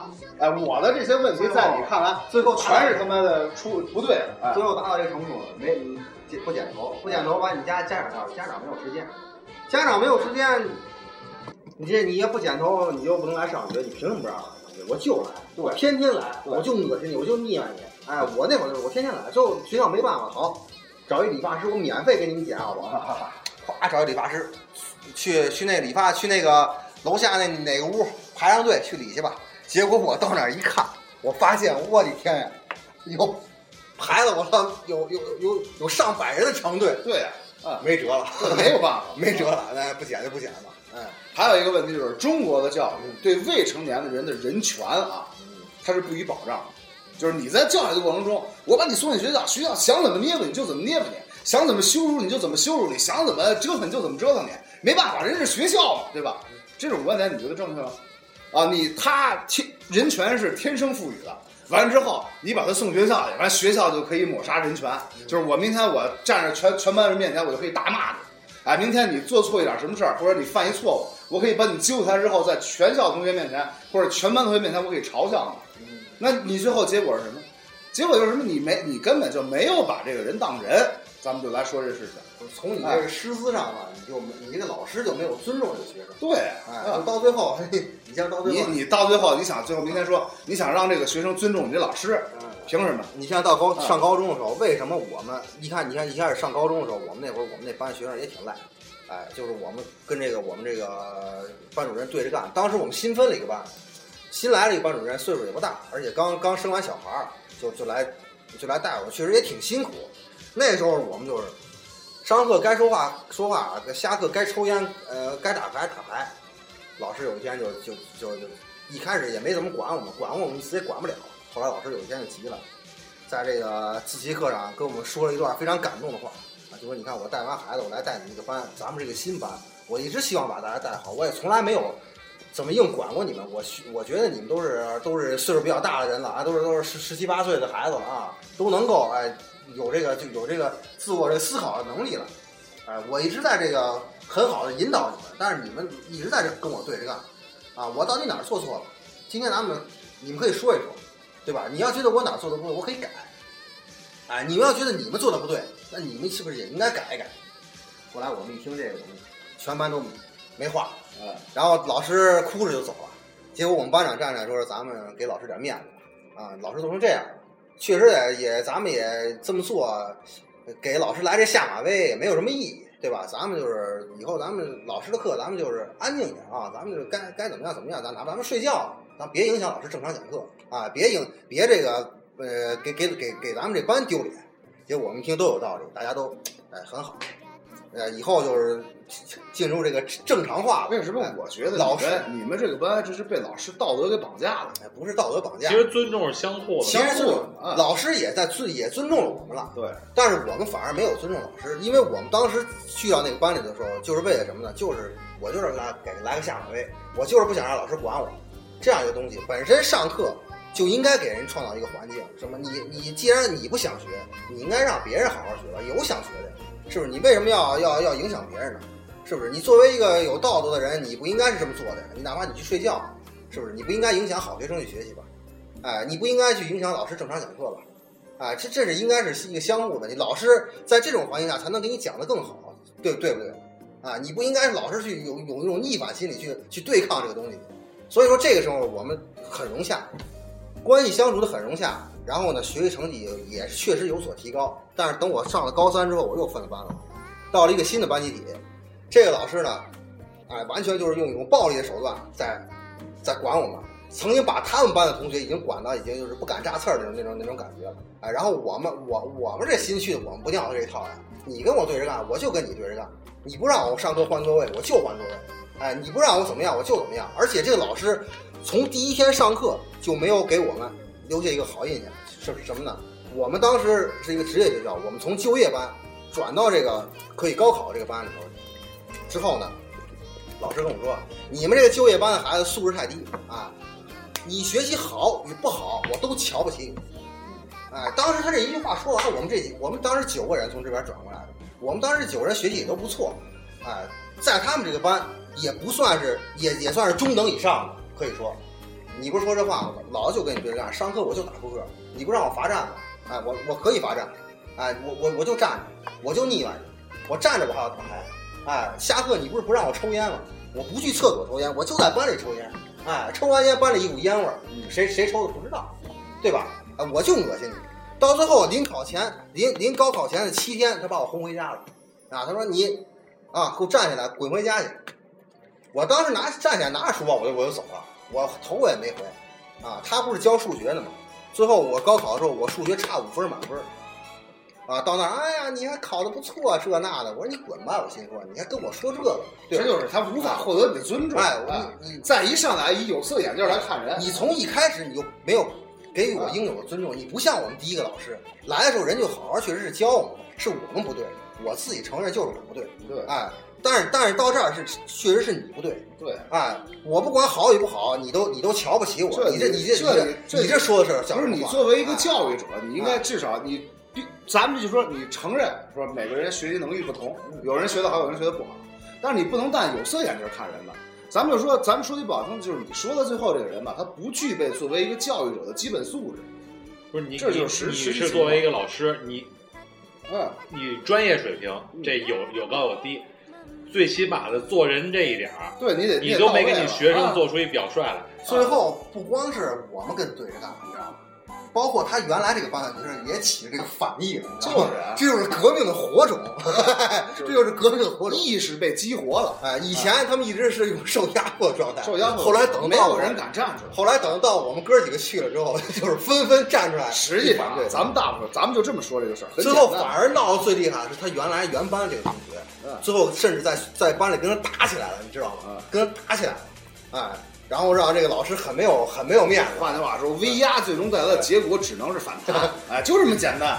他不是一直都习惯威压他的这伙学生吗？然后我们还说呢，我说你看咱们哥几个，我们这班啊，闹得乌烟瘴气的，特别有成就感，是吧？不是，就就说你说，作为老师，还是刚才说的，你这个专业水平，呃，你可以不是很好。你想想，最后临考前七天轰走的人里头，不止我一个人，哎。轰走大概有六到七个人，这里头只有一个是他们班的，他们原班的一个一个人，剩下那几个全是我们那那哥几个，全是我们那哥几个就跑了，不尊重，无法就说尊重。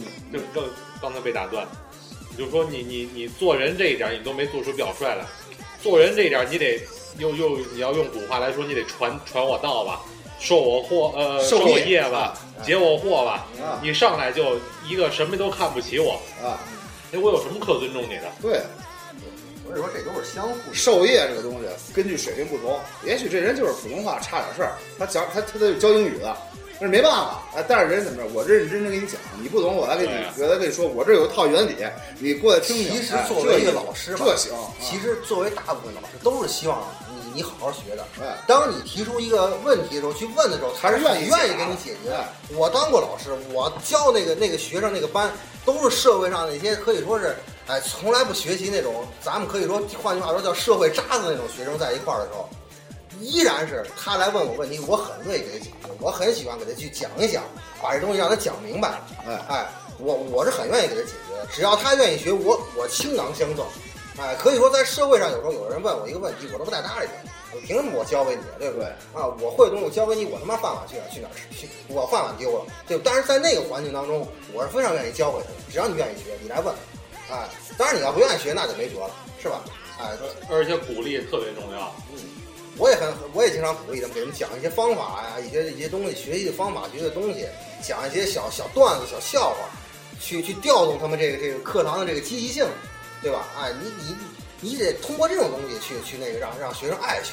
当然，你就即便是这样，也有很多人不愿意学。你像那天那天那个。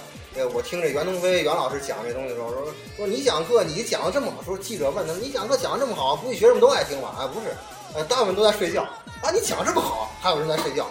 说废话，那有选择的权利。他都是他他主要学的是数理化，他他学学好我这门，对他考考大学没有任何的没没有任何的帮助。他他为什么不能睡觉？那他数理化学的那么累了，他他为什么不能在我课上补补觉 啊？对吧？这是这就是一个问题。哎，对吧？是这样的一个道理，还是你本身这个东西没有给他一个这个这个全面发展的一个环境。对，没有。我在这疾呼半天，我也是白疾呼。体制不可能因为我说了几句话，它就发生根本上的转变，对吧？但是咱们就这么说，现在咱们这一代人八零后，他必将成为社会的中流砥柱。那么换句话说，在以后不管是教育行业还是社会等等其他行业，他都将是主流。有这样有我们这样想法的人。他不是少数，对，他们期待改变，他是饱受这种迫害，哎，他们期待改变，咱们说他们都是期待改变，他们也都希望这个事情能越做越好。那么咱们就假设，就是当社会随着年龄层次的变化而进步的时候，那么这些更新的思想、更开放、更开明的这些教育手段，它就是会出现。那么同时到那个时候，社会上它也是一种更开明的气氛。哎，那要是到时候是我我有一个非常好的想法。啊，然后在以前的时候，我有一个非常好的想法，滚你妈逼做作业去。现在是我有一个非常好的想法，哎，那你说来听听，他就会发生这这样一个非常质的一个转变。对，你可以引导，哎，我就可以就逐渐就说是，可能现在咱们就说是在这一代面前，就是在成长中的零零后，哎，或者是已经成长好的九零后中，他们已经赶不上这个时候了。但是越是这样的机会，就是他们越知道这个不对，那么到最后他们就有可能拿出对的东西来，来改变这个社会，改变这个时代。我觉得在九零后，比如说我的一个晚辈，老我老跟别人说，这是我这这半年最大的成就感。他从一个五米之外东西都不想拿，懒到这样的一个人，到现在每用二十八分钟能跑完五公里，而且已经在一个月内把七年的烟瘾戒掉了。这这我觉得是我这这半年以来最大成就感。其实就是一个四个小时的谈话。实实际上啊，我就说，我猜测啊，我没有听说，不是，我猜测他是什么，就是通过你的引导，他是自我发现，是这么一个过程。他自我发现好些以前完全没有思考过的东西。啊，一是没思考过，二是觉得你就跟他说了，他也觉得做不到的事儿。对，他这半年从一将近一百八十斤瘦到了一百四十斤，而且精神状态以前从来没有过的好，烟也成功的戒了。然后在这两天是回大学拿毕业证去了，哎，依然没有忘了说在大学院里继续跑步去。这是一个很好的引导，对，很好的引导，他需要这样的。但是呢，咱们就反过来讲，但是现在你在这应试教育这个体制之下，我上一课，比如说我是一学校老师，我进这个班，我用四十五分钟时间我去引导别人，但是我不告给他具体该怎么做，我不告诉他答案，你说我这老师还能干下去吗？干不下去，我干不下去。当时我就，当时我我第一次在讲课的时候，我就是，我这课堂内容没有按书本讲，嗯，我就是讲一些我我讲一些实实际你在工作中能用到的知识。对，讲完了，学生跟我说了一句话，说老师你讲什么呢？老师你这东西在书上哪儿呢？老师我们考试的时候考不考这东西？啊，我一听得。不能这么讲课，这样你适应不了这个学校，到最后给你的给你这老师划定的这个任务，体制限制。人，我跟你这么说，你没办法。咱明天就说啊，你明天就说你师德如何如何不好，或者是你托关系走后门也好，或者再怎么着也好，一个好的老师从最根本上来讲，他就是一个已经非常优秀的演讲者了。作为一个演讲者来说，他要传达自己的思考，传达自己的这个经验也好，或者传达一个非常标准的一个答案也好，完全在于他自己的一个选择。那么就是说什么呢？现在整体的环境压制了这个演讲者他对内容的一个控制。咱们不能说所有老师都不好，或者咱们都不能说是，也许等以后所有老师都会变好，这样假设也是不成立的。是说什么呢？社会的大氛围决定了他在课上应该去讲什么，哎，而不是说什么他为了改变社会才去讲什么。现在的情况就是说什么呢？我们需要一种什么一一种真正意义上的改革，就是我们首先对于这个人的一个评选机制。哎，他如何才能算一个真正的意义上的一个一个人呢？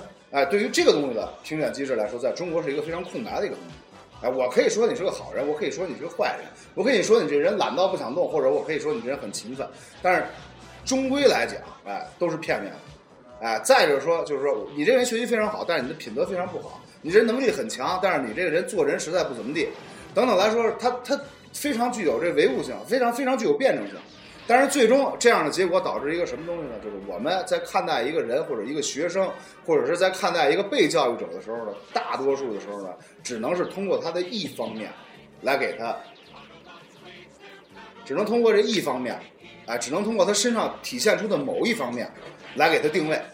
那么最后这个定位的结果就是，他是好学生，哎，他是坏学生，哎，他是喜欢思考的学生，他是不喜欢思考思考的学生，或者他就是个笨蛋，啊，你坐在后边你被人说是好学生时，你肯定高兴。但是如果假设有一天你突然你不是特别好的一面被人发现了，然后这个时候，然后人就说你就是个混蛋，或者你就是坏学生，那么对于这个被教育者来讲来言，这个这个评价对于他今后的成长或者他今后的这个学习生涯中，他会起到一个什么作用呢？没有人去考虑这些。打击太大，打击太大，哎，你就是不行。你看见这奏上，你就他妈不是那考到大学的。你这一句话给人搁那儿，你说者无心，可能你就是觉得他妈把我气坏了，我今天非得狠狠戳他一顿。也许你就你是你作为一个教育者来说，你就是这么一个目的。但是你这话说出去之后，你知道这个话对于这学生来说，在他心目中会会起到一个什么作用吗？你说你作为一个吃了三四十年盐的人，你说你跟一喝水的，啊，你跟他你有什么过不去的呀？你争什么呢？对。哎，要不就说是什么呢？整体教育者的这个素质是跟这个社会的氛围是有联系的。哎，在古时候，当然咱们说，当然咱们没见过这个啊，就说这个孔子啊开班开培训班的时候，然后他学生什么卖盐的呀，什么干这干那的，什么什么什么人都有。然后人家讲课的时候，就是说你好，你能听懂的，哎，你差不多的，跟我能能就是思路接近的，行，我给你放到一个什么高度。哎，然后你这听不懂的，或者你只能一知半解的，或者你只能照本宣科的，我给你停留在一个什么程度？但是我给你分，我我告诉你属于一个什么程什么样一个程度？但是我绝对不去确定你这个人就是一个什么人，因为什么呢？孔子自己就说我我我都不知道我是我我是什么水平，哎，我只能说是什么呢？你只能处在这样一个程度，但我不会告诉你给你给你给你定位。我不可能是给你告诉你，就是他妈学不懂，我以后不教你，或者你以后你你学了我这你也成不了什么大事。人家孔子肯定不能说出这种话来，对吧？你你就是一坏孩子。对啊，你就是一坏孩子。啊，你从小就调皮捣蛋，你长大肯定是他妈混社会的。你你这话说出来，这这这像什么呢？还有说，你看你爹天天光着头戴一大金链子，你以后你能你能是什么好东西？你说你你这样的东西你提提到台面上来，你有没有考虑过这孩子或者这这学生他会有一个什么样的反馈？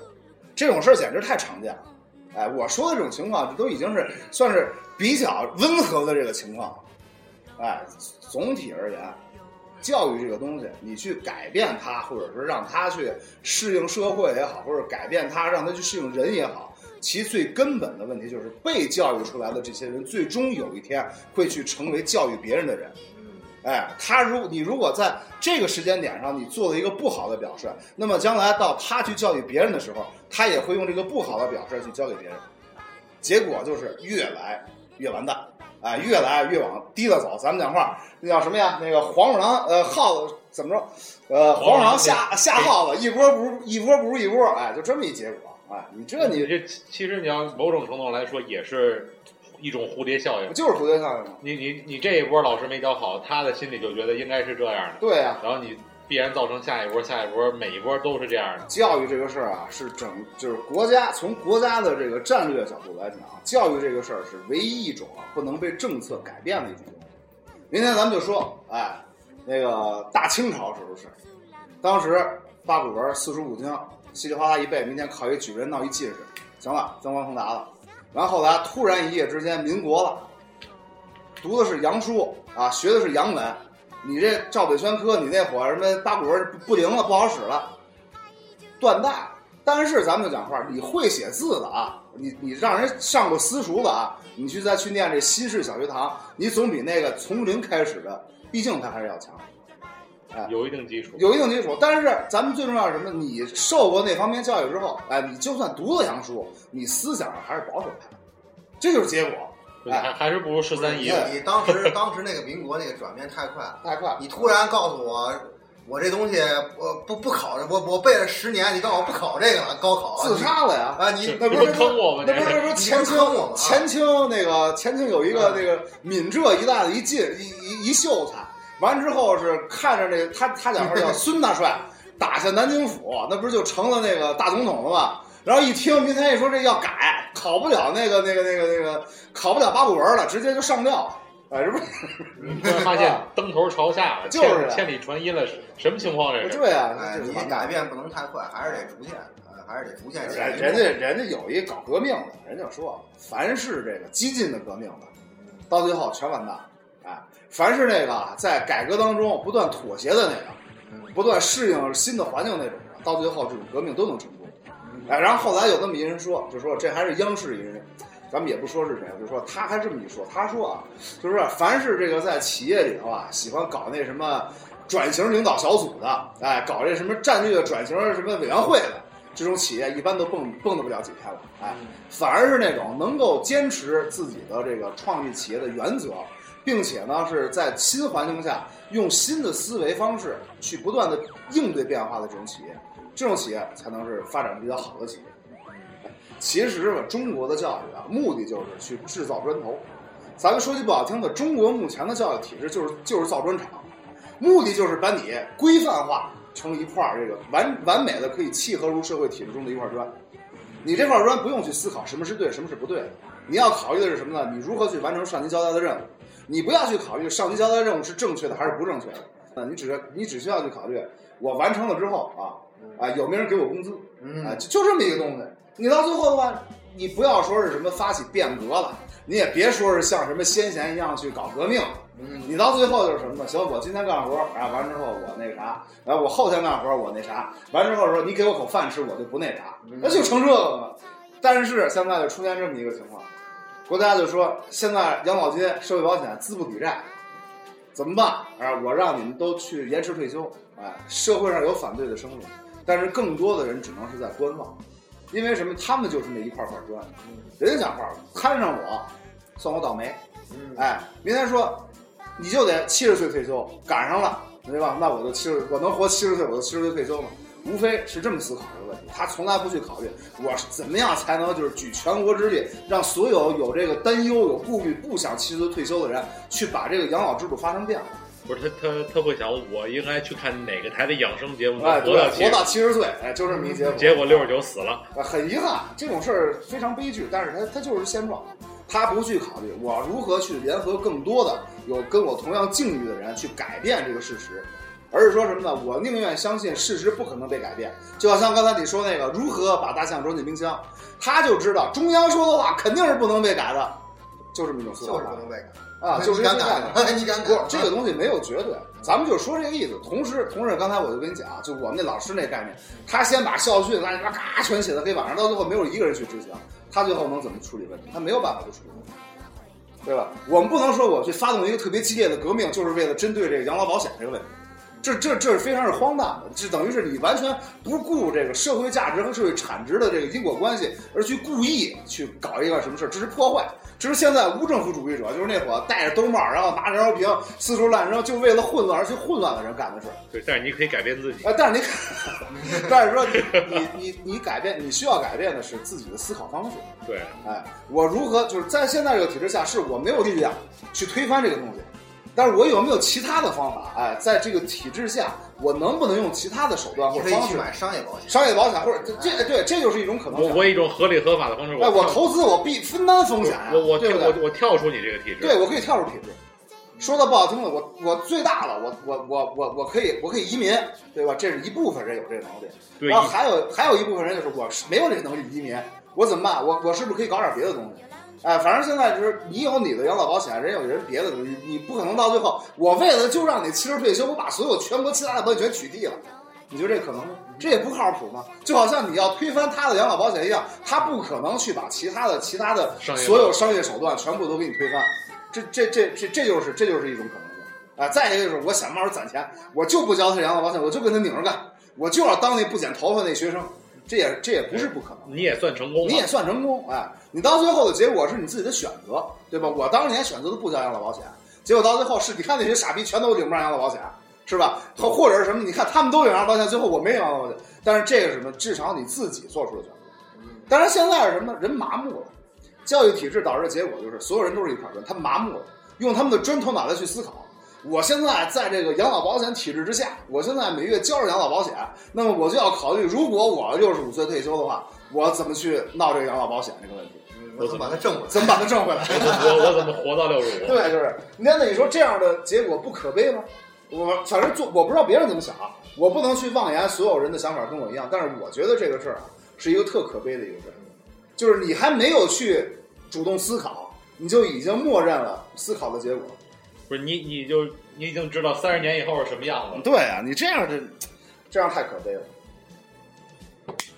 就就就肯定会发生像那种，早晨六十岁提着包去上班，嗯，然后儿子没班上。对啊，那你就没办法，你这个你这个定位就到到你这个已经发展到这种这这种情况下，你就没有办法。到那个时候就回天无力但是你没有办法，你所受的这个教育，这最终目的就是让你不去回家。现在你看，为什么这个职业教育就变得好像是更更更多为青了，更为青睐这个职业教育？你看，从咱们这个从我上这个职业学校，这这个这几年的发展来看，是规模是越来越大啊，招生人数是越来越多啊。一些在这个一些就是在我当时上这学校的时候，当时我也其实考上普高了，但是我没有选择去上普高。嗯。这种这种想法人越来越多。那我考上普高，但是我成绩并不是很好。我上了普高呢，可能我上上不了好大学。也许我还我什么还都不会，我还不如去学个烹饪。我学个计算机，对不对？到最后我学个汽修，对，到最后出来我我做一个蓝领。不是，你可以，我也能挣。你你可以找蓝翔嘛，对吧？哎，对，哎，你可以去蓝翔。嗯，你可以学个挖掘机嘛。哎，对，那那你一个月也，那那你每每个月的收入可能也作作为一个蓝领阶层也比较。其实这东西吧，就是看于就是主导你的这个生活的这个人，你的家长有没有这个足够的远见。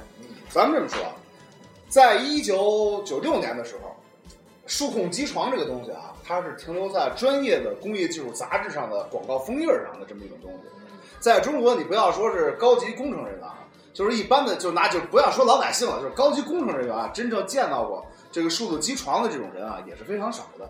但是那个时候，我们有一个认识的这样一个人，就是让他的儿子就说，以后你得学这个东西，这个东西将来肯定有大有用武之地。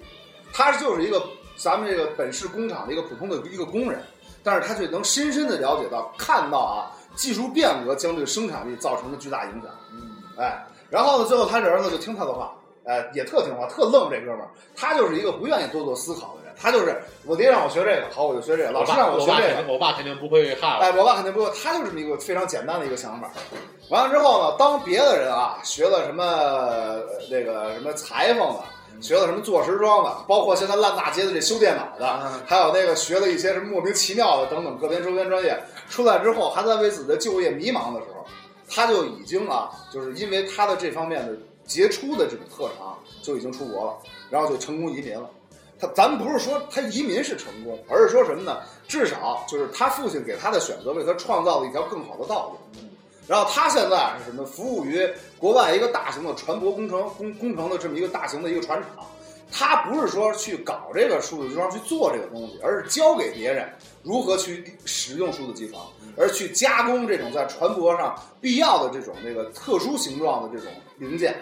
这样他就已经找出了自己的一条出路，他也就逃逃开了这个就是中国的这养老保险 这这这个陷阱。哎哎，等于说什么呢？换句话说，你可以不思考，但是如果你身边有一个愿意为你思考的人，这也是一个很重要的一个东西。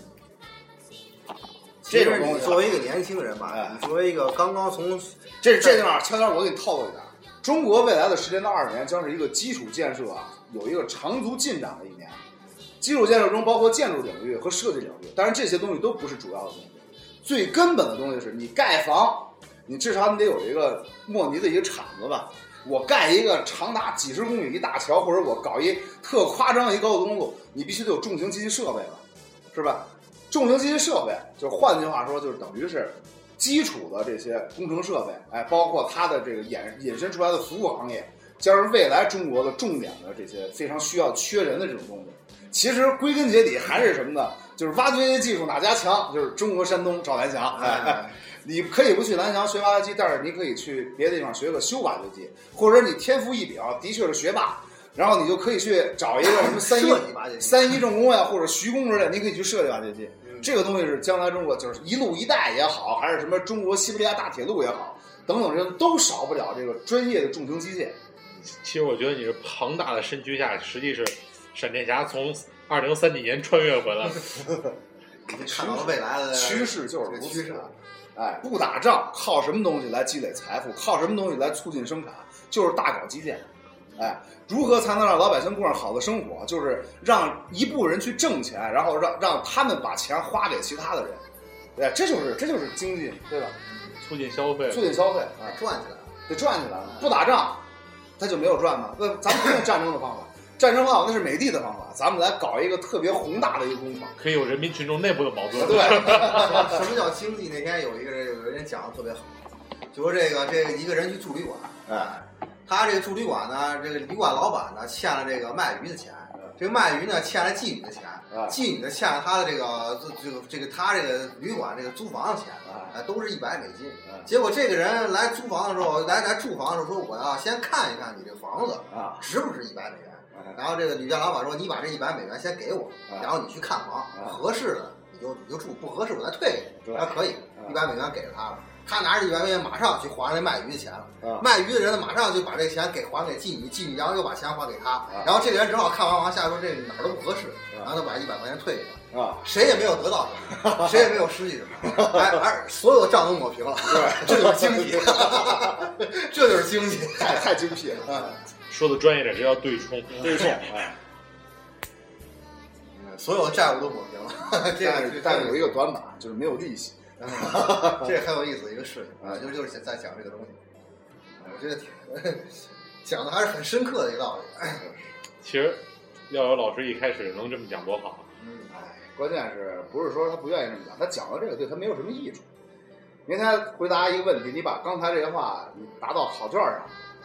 啊，你有有人认为三你是卖弄，嗯，你看你知道这你就写这个，人人上面写了没没分儿，哎，或者有人认为哎这想法挺新颖，但是看看大纲哎不行，我不能开这个口子，没分儿，哎就就这个结果，还是你本身呢，你定你给他确定了一个正确答案，这种这种结果导致的。但你也没办法，不是人家就是要一块砖，人不让你知道正确答案，咱 咱也咱也不能说是他要的是一块砖，不要一块砖。你就说，你就说每年这么多的学生毕业都要去找工作，对，你这么多的人都要去考大学，你总得给他有个标准，对，是吧？人家国外，你说人这个这个教育好，那个好，这个好，那个好，人家人少，说白了还是人少。我人少吧，人家就刚才我讲话，我怎么人家人家就是可以做到十个人去教六十个孩子。对，人家人家老师老师高中老师去推荐你上大学。对，我一个班就就十来个孩子，我不过不过你就拿美的来说，人家也是有那个分值联考，对，叫什么 S 什么 S 什么 RCT 什么的，反正就是人也有这也也也有联考啊。联考决定你的这个学术价值，但是最终呢，你能学出一个什么样，你脑子怎么样，最后能干一个什么事儿，人家没规定。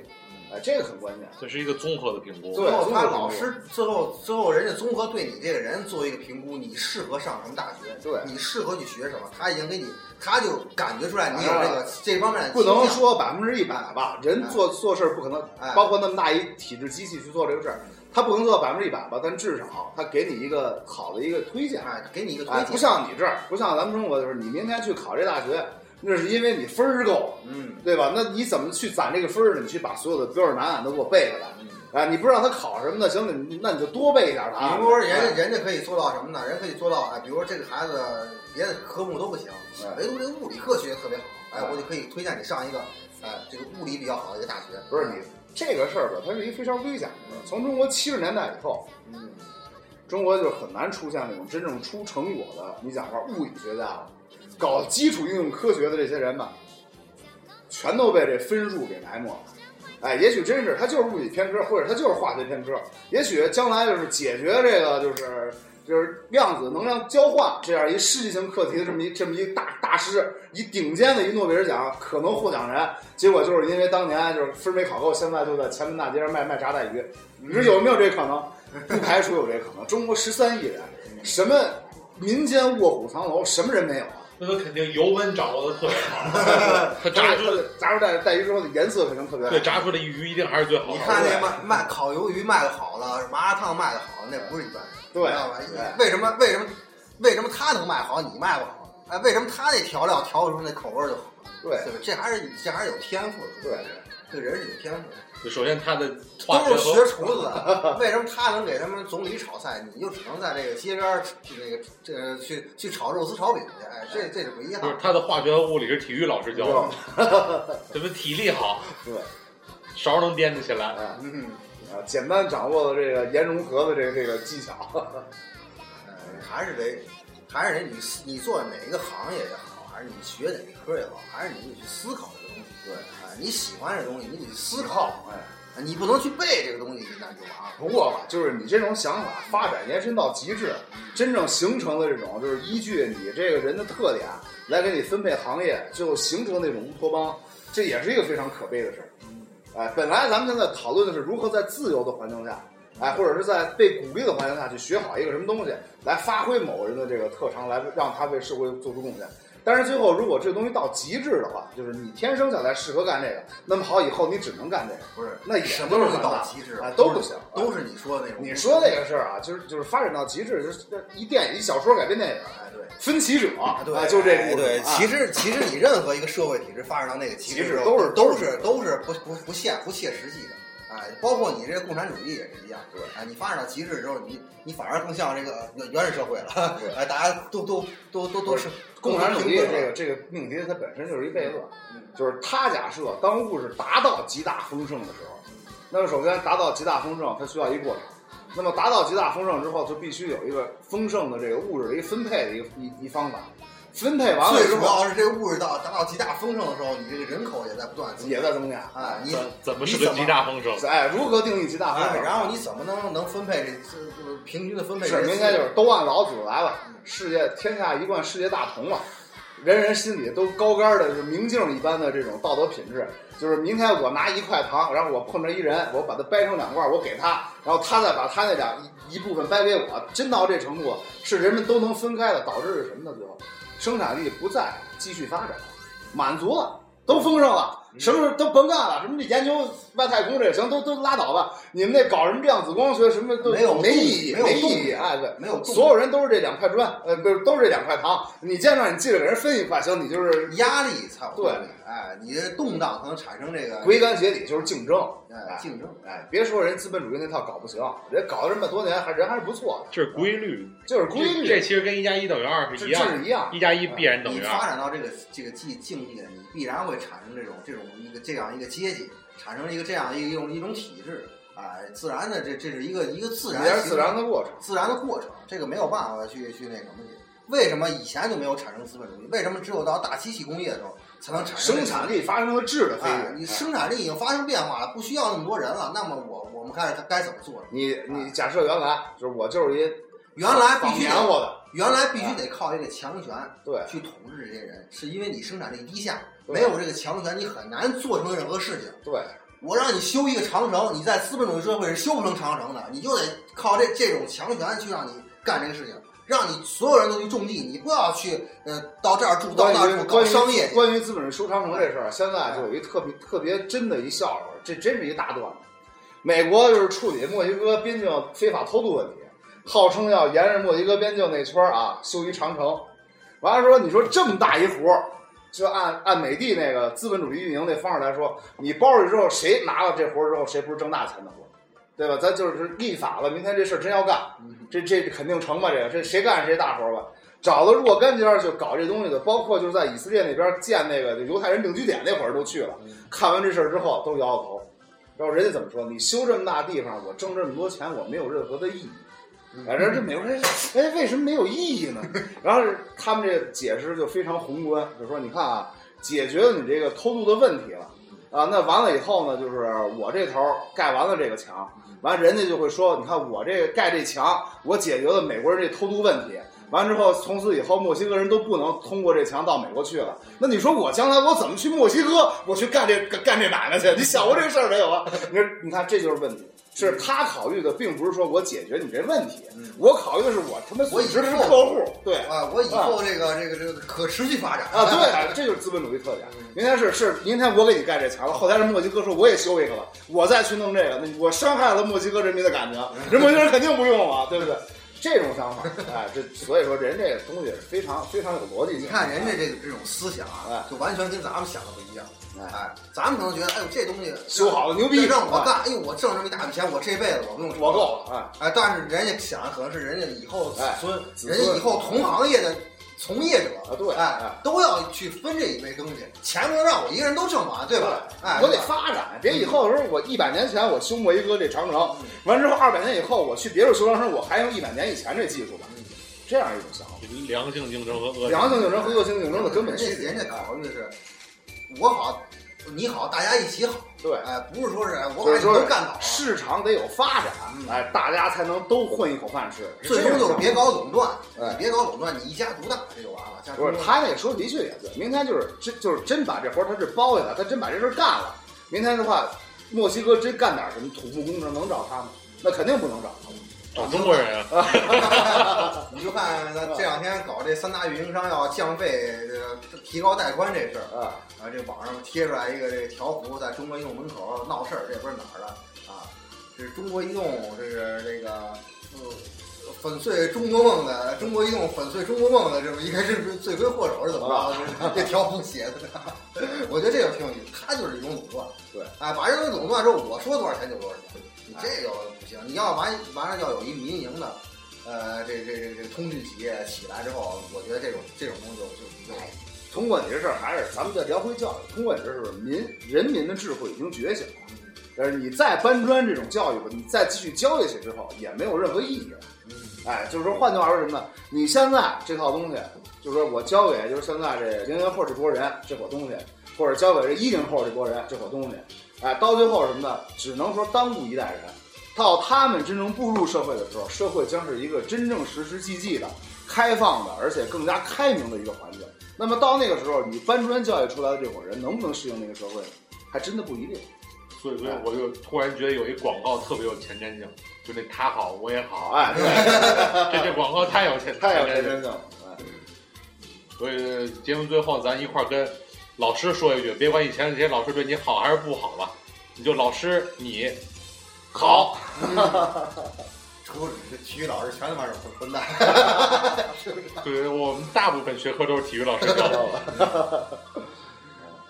结束，结束，结束，最后结束，给大家带来一首歌，《老师你好》啊，老师你好啊，音音三唱的，你要喜欢可以自个儿搜一下啊。歌词我就在这不说了，嗯，毁三观，毁三观，哎。胜利就在眼前，而你却看不到胜利，多么的令人遗憾！匪军官狞笑着说：“二排长，面对高高举起的屠刀，他双眼喷火，目光带着微笑，把轻蔑的视线投向刽子手。”枪响了，老师，老师，敌人抓住了咱们几个人呀？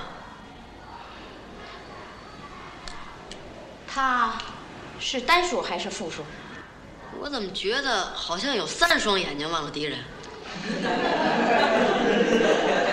这只是一种修辞方法，表现了革命者既无畏又愤怒，同时充满着革命乐观主义。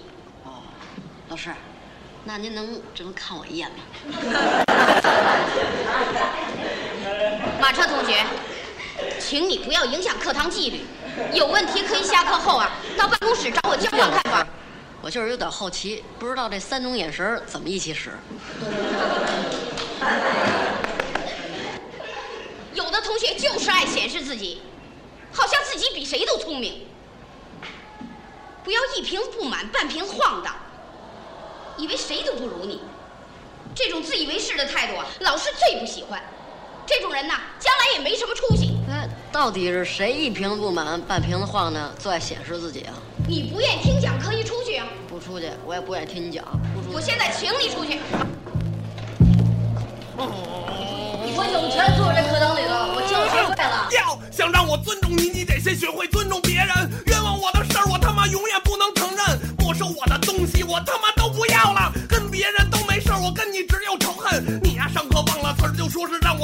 你扔了我的书包，这事儿我永远记着。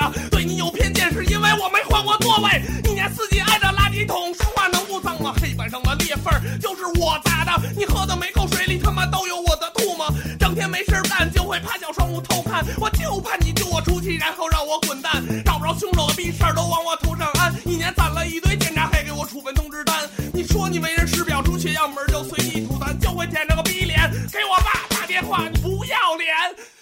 能的表现，你要什么都行，别碰我 CD 机，你妈！我就上课听歌，我乐意。嗯呀，我就上语文课写数学作业，作业本上画个，纯为了发泄。只有高年级小姐姐进入我的世界，我才知道什么叫温柔和体贴。知道你是年级组长，给你留点面子。全办公室的老师都知道你呀是一骗子，人家都坐板凳，你呀非得垫一垫子。明明开卷考试说我作弊撕了我的卷子，瞧你丫那。接